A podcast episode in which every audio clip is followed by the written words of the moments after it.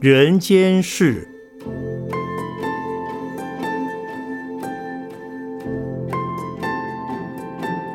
圣严法师著。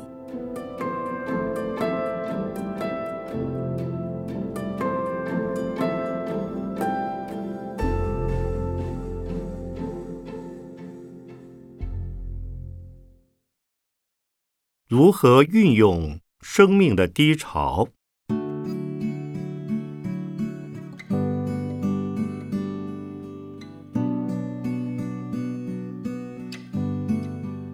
有很多人因为不知道生活的意义与生命的价值，所以总把人生过程中的高潮与低潮、得意与不得意当作好坏的标准。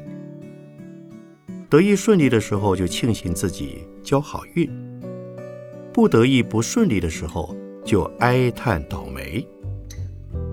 如果真的了解人生的意义和价值，就没有所谓得意与不得意的问题，也不会有所谓低潮和高潮的问题了。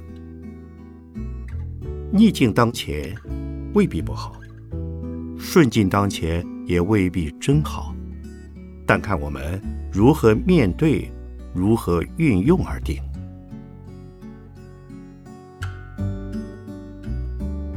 以我个人而言，一生经历走得比一般人辛苦。小时候，同年龄的孩子们可以上学，我却没有这样的机会，这算是低潮。之后，我就读佛学院，没多久。爆发国共战争，寺院遭受破坏，许多同学还俗去做工，而我为了日后能够继续出家，只好选择暂时离开寺庙去从军。那段时间，和我同年龄的人在读高中、大学、研究所，而我必须在军中当兵，这可说是我。人生的另一个低潮。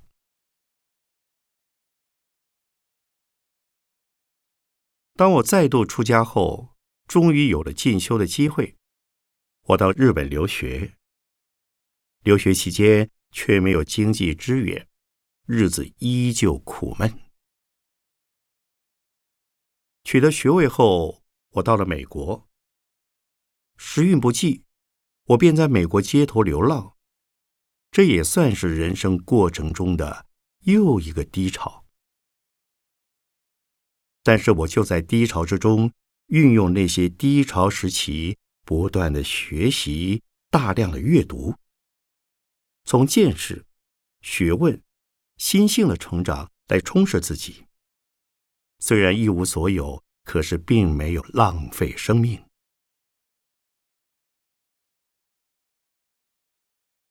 在我十多岁时，因为环境的关系，而学会运用生命的低潮期来充实自己。从那时起，我开始摸索着写文章、投稿。二十多岁时，便有作品发表。为了写作，我必须自修看书，因此虽然际遇颠沛动荡，但我并没有让生命留白。即使在军中，我也把握自我成长的机会。除了完成长官交代的任务，也随时利用时间看书、写作、礼佛。当我退役之后，再度出家，有机会到山中眼观修行。虽然没有信众供养布施，我却一住就是六年，真是。人不堪其忧，而我仍能乐在其中。那段日子，竟是我第一个佛学著述的盛产期。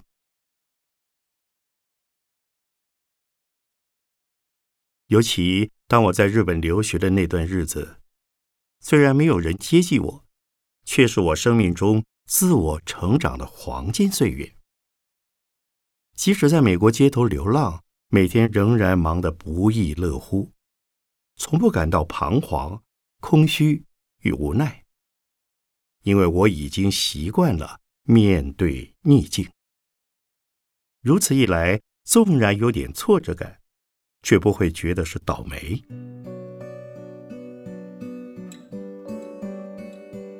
对于这些低潮的经验，我把它视为我生命过程中的必然。我现在也活到晚年了，也有许多的经历，也成立了一个国际性的团体。从旁人眼中看来，可以算是我生命中的最高点了。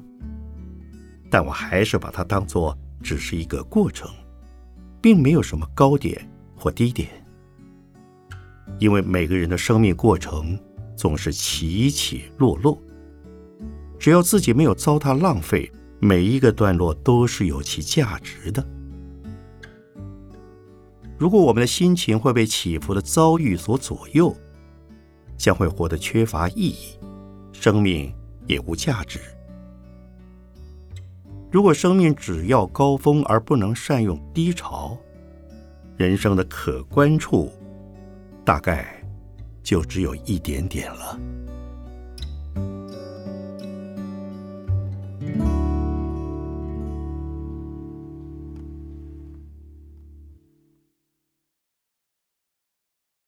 人生可贵，不得自杀。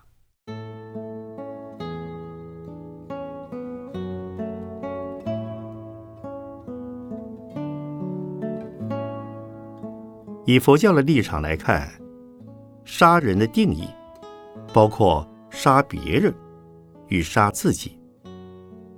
毋庸置疑，杀人不是慈悲的行为。佛教也不允许自杀，因为自己也是人，所以杀人犯罪，而自杀既不慈悲也无智慧，也是有罪。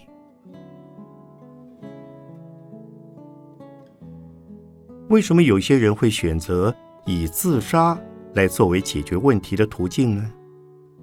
因为当一个人在面对极度恐惧、无奈、厌倦之时，会对自己失去信心，对未来充满不确定，对命运没有把握，看不到自己的将来，或者已预见未来将有大祸临头，觉得既然已无希望，生不如死。便会选择走上自杀的绝路，看似被迫走上绝路，其实是不愿意承担生命中应尽的责任。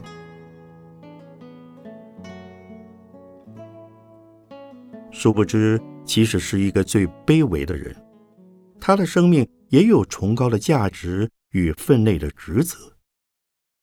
除非意外死亡，或是自然死亡。否则，只要活着就有功能，就有责任。即使是绝症病患的生命，仍旧有其功能和责任。可以有念佛的功能，随喜赞叹好人好事的功能，也有接受病痛的责任，面对生命这个事实的责任。因此，只要有一口气在。生而为人的功能就存在，生而为人的责任就存在，岂可轻言自杀？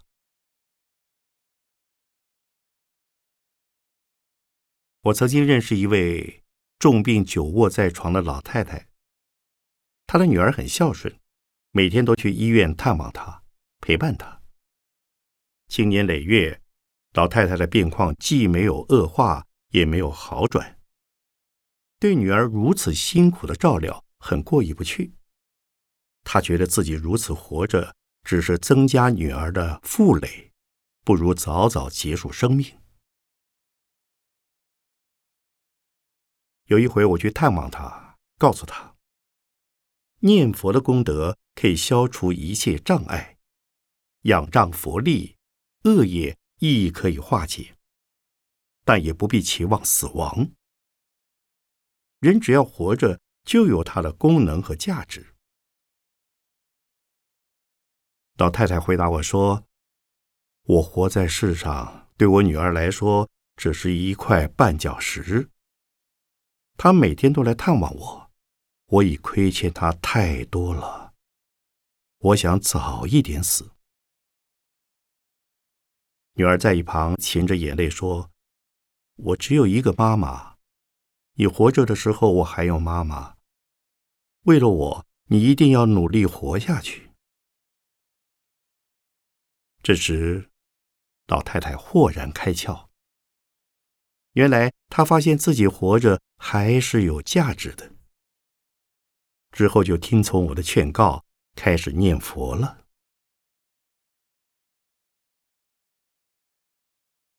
又有一回，我遇到一位服毒自杀而被救活的先生。自杀的念头依旧在他脑海里盘旋。我告诉他：“种什么因，得什么果。你选择以死亡作为生命的终结，这是逃避现实。在未来世，还是必须为此付出代价。”即使今生现世，我们也是为了还债而来。逃债的结果仍将被追讨，甚至必须付出加倍的利息。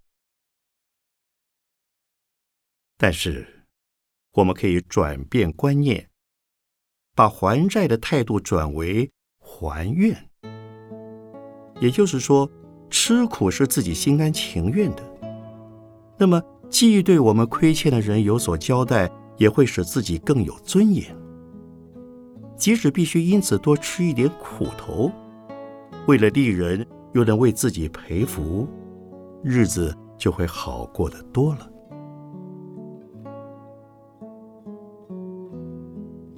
我又告诉他：“无债一身轻。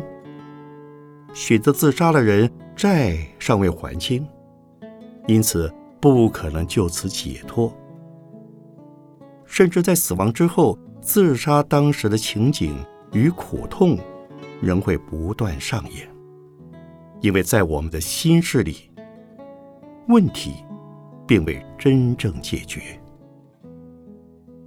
即使超度，最好是在活着的时候多修行，自己超度自己，否则自杀死后。盼望亲友做功德超度，力量是有限的。听完我这一席话之后，他便决定好好活下来了。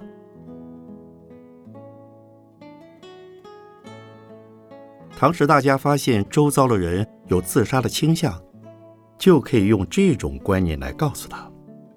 只不过多半有自杀念头的人，旁人不易察觉。因此，最好每个人都能在平时就建立起三世因果的生命观，珍惜生命，努力发挥自己这一生的价值。佛说：“人生难得，若不积功累德，一失人生，万劫不复，岂可轻言自杀？”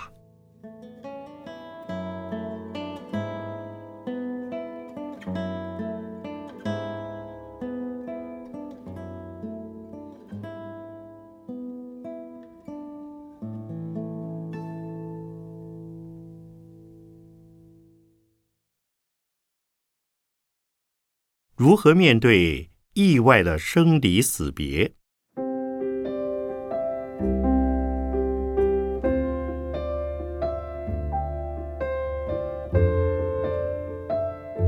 每当发生天灾人祸，造成意外伤亡，当然是令人悲痛的事。但活着的人，除了哭诉及怨天尤人之外，应该还有很多事等着完成。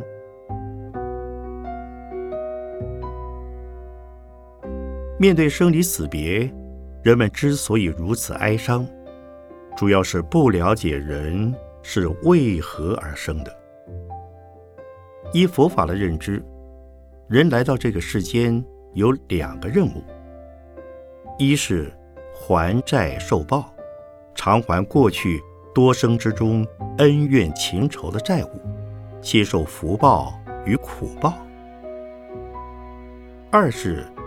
还愿发愿，人们在过去无数世中曾经许过的心愿，必须逐一完成，在受报还愿的同时，也可继续发愿。当在这一生中的债务及愿心告一段落时，便算任务结束，就可以安心的离开世间了。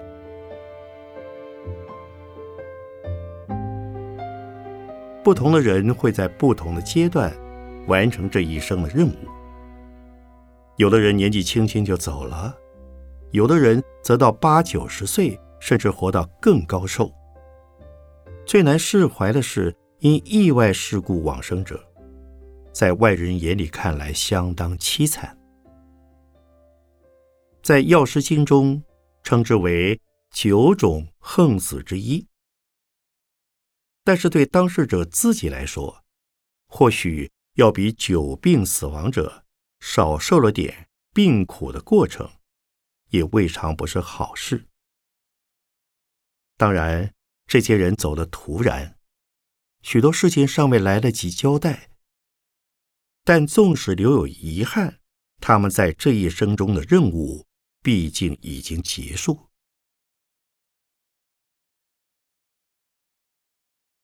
曾有些在空难中往生者的家属表示，亡灵曾托梦给亲友，说他们泡在水里很冷。这种情形是因为亡者。过于执着那具遗体，误以为浸在水里的遗体还是自己，遗体是冰冷的，便以为自己很冷。其实死亡之后的遗体已没有神经的感觉，是不会感到冷热的。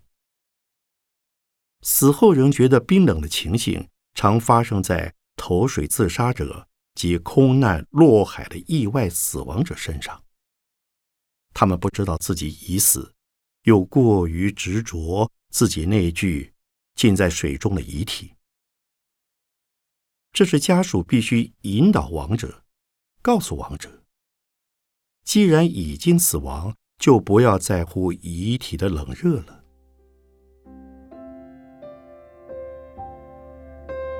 对亡者的亲友来说，悲伤固然难免，但更应该做的是帮忙亡者诵经、念佛、做善事，以一声声的佛号祈求帮助亡者往生佛国，也可以让家属的心灵获得平静。既然意外已经发生，无法挽回，家属一定要化悲伤的心情为慈悲的力量。慰问、勉励这些亡者，帮助他们往生佛国净土，这样才是对他们最大的帮助。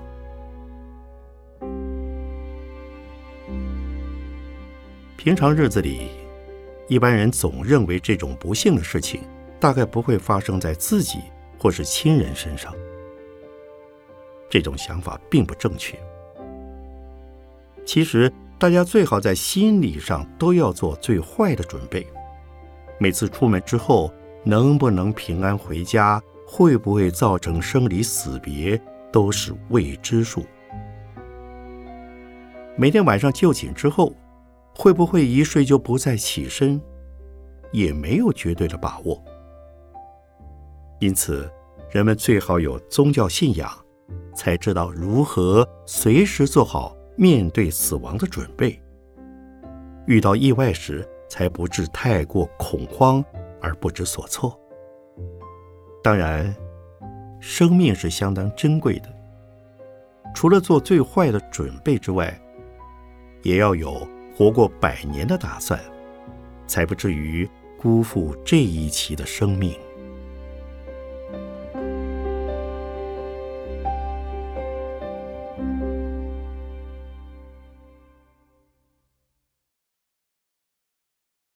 善用失业的空档。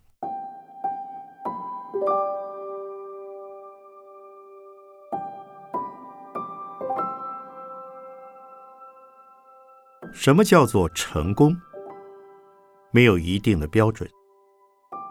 我认为，不论是健康、事业、家庭、金钱、专业技术、各种领域的长才及知识等，如果能够保持在各自所能做到的最佳状况，都算是成功。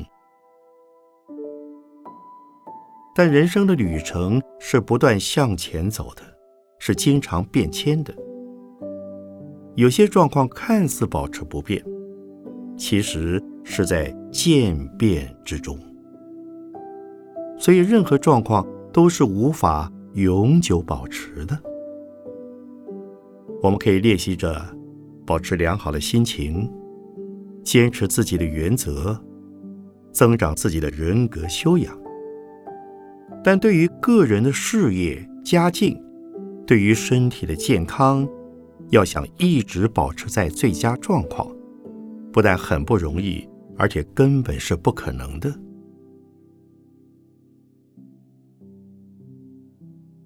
佛教常提醒人要观世事无常，因为世间的任何现象都会起起伏伏，人生如同爬山。一定会有高低起伏。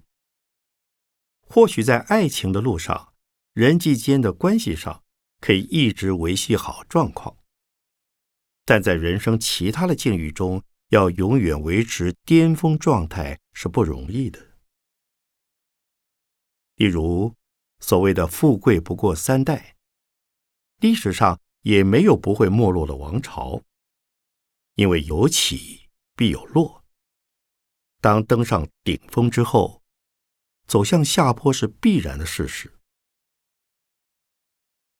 不过，当下坡路走到谷底、无路可走之际，只要打起勇气向前，必又能开创另一个巅峰。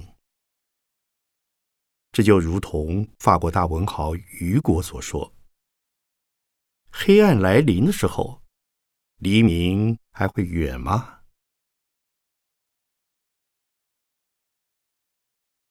目前国内外的失业率都很高，很多人处于失业又失意的状态，看不到未来的远景。如能换个角度看，这也未尝不是好事，因为这段人生的空档正好给我们重新出发的契机，使我们得以转换至更好的轨道。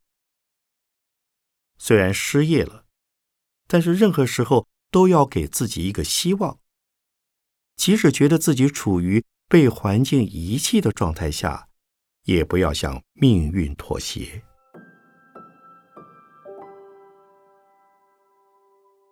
我的大半生，经常是在走下坡路的过程中度过。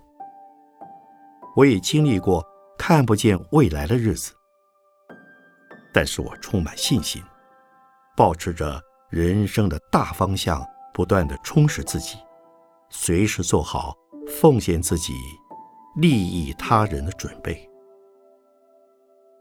即使在挫折中，即使我一无所有，也不会丧失我的大方向。所以建议大家，应把挫折当作历练，把失业当作重整步调的空间。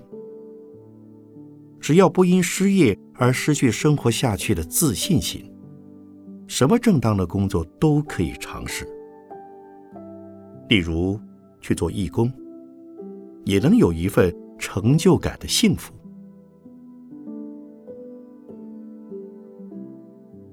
停下向来的工作，并不表示失败，也并不等于赋闲，因为正要人做。没有人做的事，可谓俯拾即是。